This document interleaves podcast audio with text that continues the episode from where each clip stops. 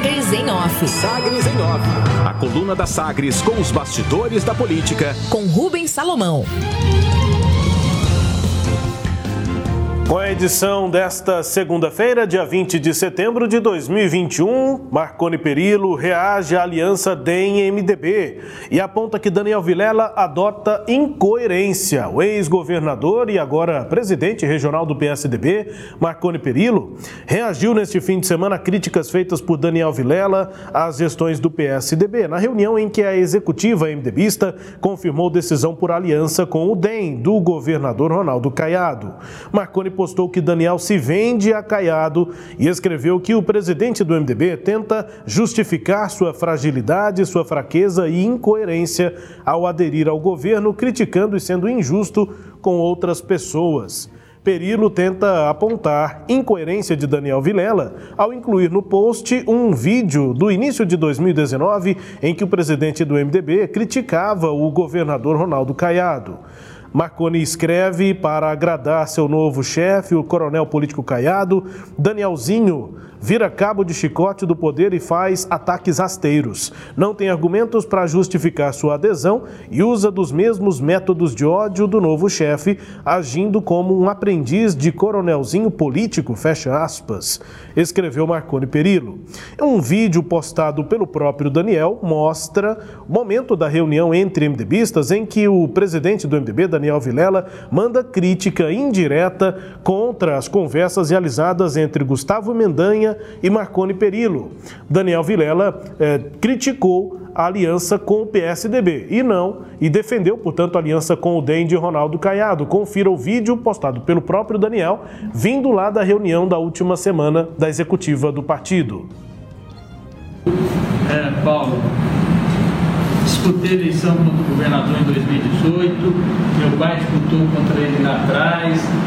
É, de uma forma respeitosa, dura, como acho que, que é natural de, em qualquer embate da grandeza que é uma disputa eleitoral, mas jamais posso deixar de reconhecer também que é uma figura de bem, uma figura decente, honesta, de bons princípios e principalmente com os melhores propósitos para o nosso Estado.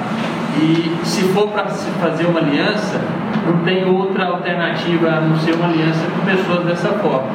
O que o meu pai, com certeza, e o próprio Iris entendem como não se aliar é com pessoas que você não tem convergência, principalmente de princípios, tem convergências morais, né, de pessoas que praticaram e tentaram perpetuar as piores práticas políticas nesse Estado ao longo de muitos anos. Nesse trecho, portanto, da reunião, postado pelo próprio Daniel Vilela, uma crítica indireta aí às conversas que Gustavo Mendanha faz com outros grupos, outros partidos que podem estar na oposição a Ronaldo Caiado em 2022. Entre eles, o grupo do ex-governador Marconi Perillo. Depois dessa afirmação, é que veio a resposta do ex-governador Marconi. A gente acompanha, inclusive, destaques desta, eh, deste momento aí de eh, eh, divergência né, na oposição, a geração de um grupo de oposição em Goiás, com a entrevista que realizamos nesta segunda-feira no Sagre Sinal Aberto com o prefeito de Aparecida, Gustavo Mendanha. Educação a Assembleia Legislativa avalia um projeto de lei para que a rede pública estadual de ensino de Goiás ofereça ou passe a oferecer conteúdo com noções básicas sobre a Lei Federal 11.390 de 2006, a Lei Maria da Penha. A proposta do deputado Bruno Peixoto do MDB foi recebida pela diretoria parlamentar na última semana. O parlamentar destaca que o objetivo do projeto é contribuir para o conhecimento da comunidade escolar sobre a lei, prevenindo e evitando práticas de violência contra as mulheres mulheres, além de explicar sobre a necessidade de efetivação de registros nos órgãos competentes de denúncia nos casos de violência. A Lei Maria da Penha completa 15 anos em 2021 e é o principal instrumento para coibir e punir a violência doméstica praticada contra as mulheres. A Organização das Nações Unidas, a ONU, considerou a lei como uma das mais importantes do mundo no combate à violência doméstica.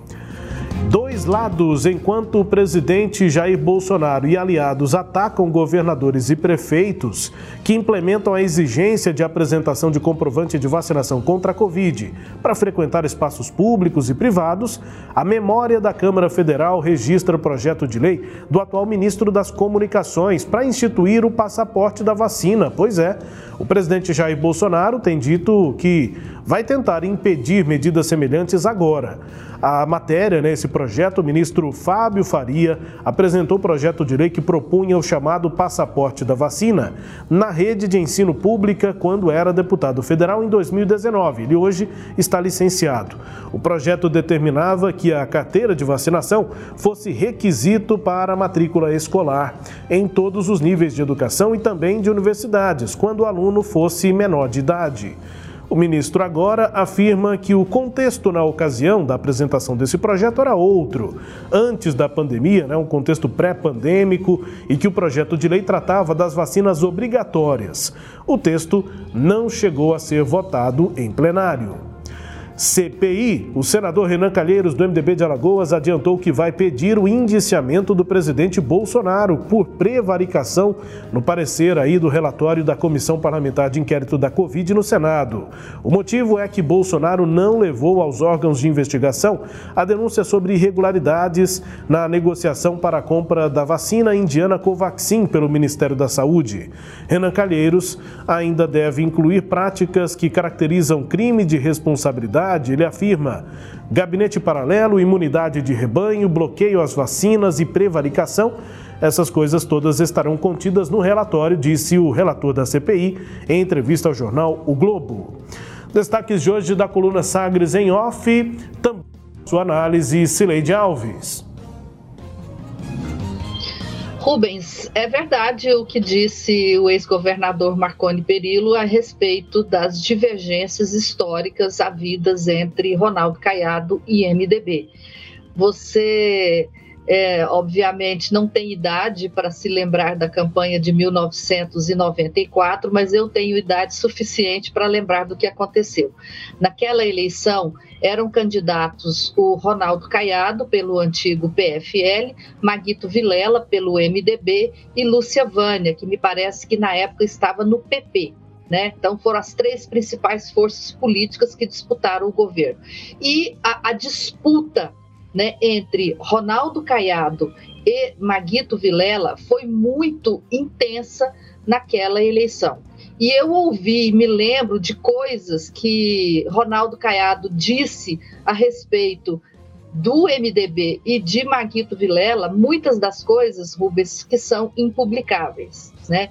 Então, quem tiver é, interesse em buscar aquela campanha eleitoral vai entender o que disse, é, o que quis dizer, pelo menos, o, o Marconi Perillo a respeito dessas de grandes diferenças que marcaram as histórias do MDB e de Ronaldo Caiado. É, agora, o Marconi Perillo não é a pessoa mais adequada para lembrar disso. Né, porque ele também agora quer aliança, obviamente, se surgir essa possibilidade, ele apoiará Gustavo Mendanha, mas é, ele também teve um histórico muito forte de ataques ao MDB, né? E aí é mais fácil de as pessoas lembrarem, porque as campanhas de 98 para cá são muito mais conhecidas, né, por, por conta da virada que ocorreu na eleição de 1998. Daí que por esse motivo a a, a falta de é, absoluta vontade de Iris Rezende em apoiar ou estar ao lado de Marconi Perillo.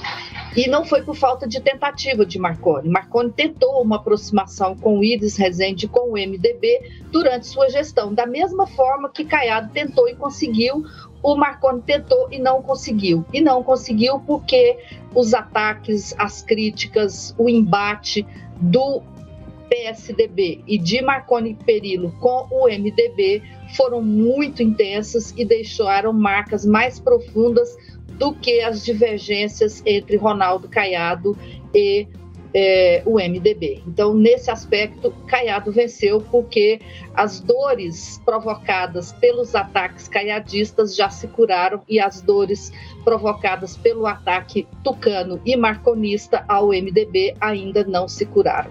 Então, esse é o comentário a respeito desse primeiro é, fato. E eu queria também chamar a atenção para essa nota a respeito né, da CPI da Covid e das decisões que, que é do relatório final que tende a ficar pronto ainda esta semana. Então, essa semana vai, deve ser a última semana da CPI, há um movimento já para que, inclusive, o relator apresente seu relatório na quinta-feira.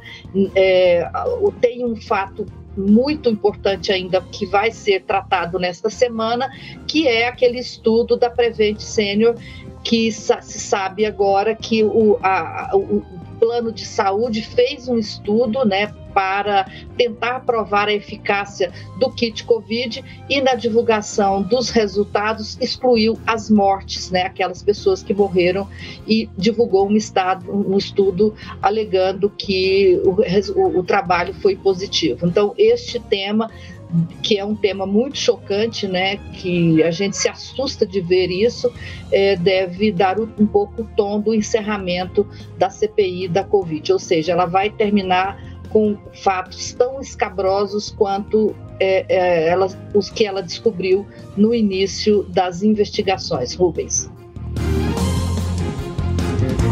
Destaques de hoje da coluna Sagres em off, também com análise de Cileide Alves, a coluna que também é podcast, é, está no Deezer, no Spotify, no SoundCloud e nos tocadores do Google e da Apple, com todo o conteúdo no nosso portal, o sagresonline.com.br.